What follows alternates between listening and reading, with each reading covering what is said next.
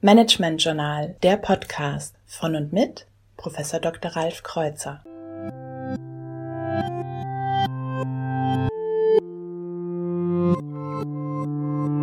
Heute Marketingstrategie. Einmal eins der Suchmaschinenoptimierung Teil 2. Das erste T steht für Trustability. Wenn wir auf eine Webseite zum ersten Mal kommen, geht es darum, die Frage zu beantworten, kann ich dieser Webseite vertrauen? Weil es sind sehr viele Fakes unterwegs im Online-Bereich und wir wollen natürlich mit unserer Informationssuche, mit unserer Suche nach spannenden Produkten, nach spannenden Services auf immer auf der richtigen Seite sein. Ich habe dafür mal den Begriff der, der Vertrauensanker generiert, um solche Vertrauenspunkte zu setzen. Ein Vertrauensanker ist beispielsweise der Hinweis, dass es mich auch als stationäres Geschäft gibt in einer Stadt, idealerweise vielleicht sogar in der Nähe, mit einer ganz konkreten Adresse, wo man mich erreichen kann. Einen solchen Vertrauensanker stellen auch Angaben darüber dar, wie lange es mein Unternehmen schon gibt.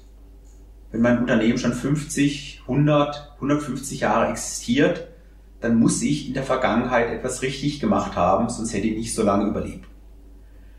Auch der Hinweis darauf, dass ich schon 1000, 10.000, 100.000 zufriedene Kunden habe, kann ein solcher Vertrauensanker sein.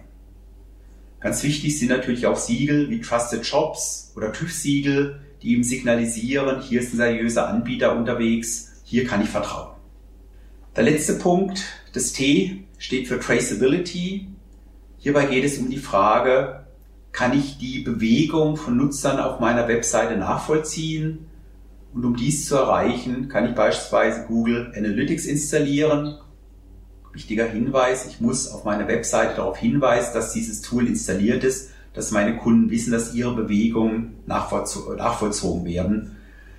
Dann habe ich die Möglichkeit zu sehen, woher kommen eigentlich die Besucher auf meiner Webseite, wo verweilen sie, wie groß ist die sogenannte Bounce Rate, das heißt, wie viele Nutzer springen unmittelbar wieder ab von meiner Webseite, ohne einen Klick zu tätigen auf welcher Stufe meiner Webseite steigen vielleicht viele Nutzer aus, was passiert da an der Stelle, ist es der Hinweis auf meine Versandkondition oder andere Abfragen, die eben dazu führen, dass viele Nutzer meine Webseite wieder verlassen. Traceability, ein unverzichtbares Instrument, um sicherzustellen, dass ich weiß, wie gut arbeitet meine Webseite. In Summe, wenn wir uns nochmal darauf konzentrieren, Faust als Zusammenführung der relevanten Kriterien, beginnt mit Findability, Accessibility, Usability, Usefulness, Shareability, Scannability, Trustability und Traceability.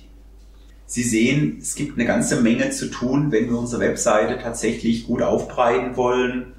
Und Sie merken schon jetzt, es ist eine never-ending Story. Wir müssen immer an unserer Webseite arbeiten, wenn diese für unser Geschäft, für unseren Erfolg wichtig ist gilt es nicht zu ruhen, gilt es nicht zu sagen, jetzt haben wir unsere Webseite relaunched, jetzt können wir uns sechs Monate wieder hinlegen, sondern die Arbeit an der Website ist eine Aufgabe, die einmal beginnt und nie mehr aufhört.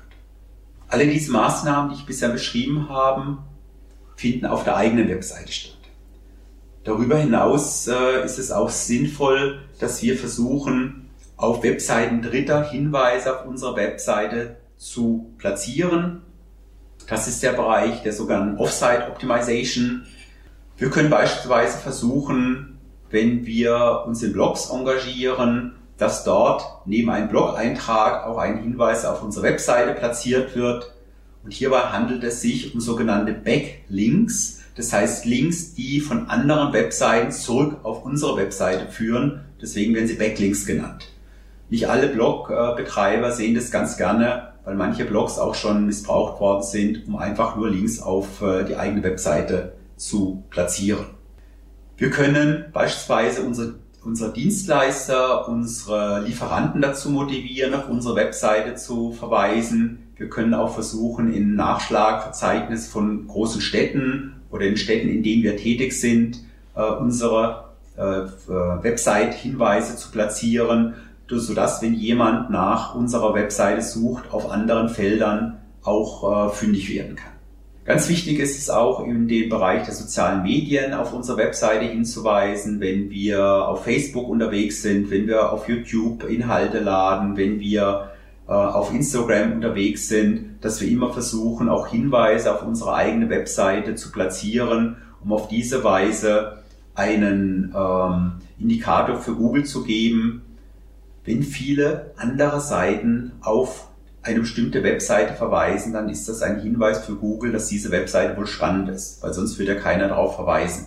Deswegen sollten wir bei Kunden, weil wenn wir große wichtige Kunden haben, wenn wir spannende Lieferanten haben, Kooperationspartner, dass wir versuchen sollten, diese dazu motivieren, auf unsere Website entsprechend hinzuweisen. Wir sehen, das Thema Search Engine Optimization ist ein sehr großes. Fassen wir mal kurz zusammen. Erstmal SEO ist ein Prozess und kein Projekt. Das heißt, SEO ist eine Aktivität, der wir uns kontinuierlich widmen müssen. Zwei Zielgruppen stehen im Mittelpunkt. Einmal die Roboter der Suchmaschinen, um unsere Webseiten Inhalte zu indizieren und auf der anderen Seite die Nutzer, die menschlichen Nutzer unserer Webseite, für die wir schwerpunktmäßig unsere Aktivitäten ausrichten sollen.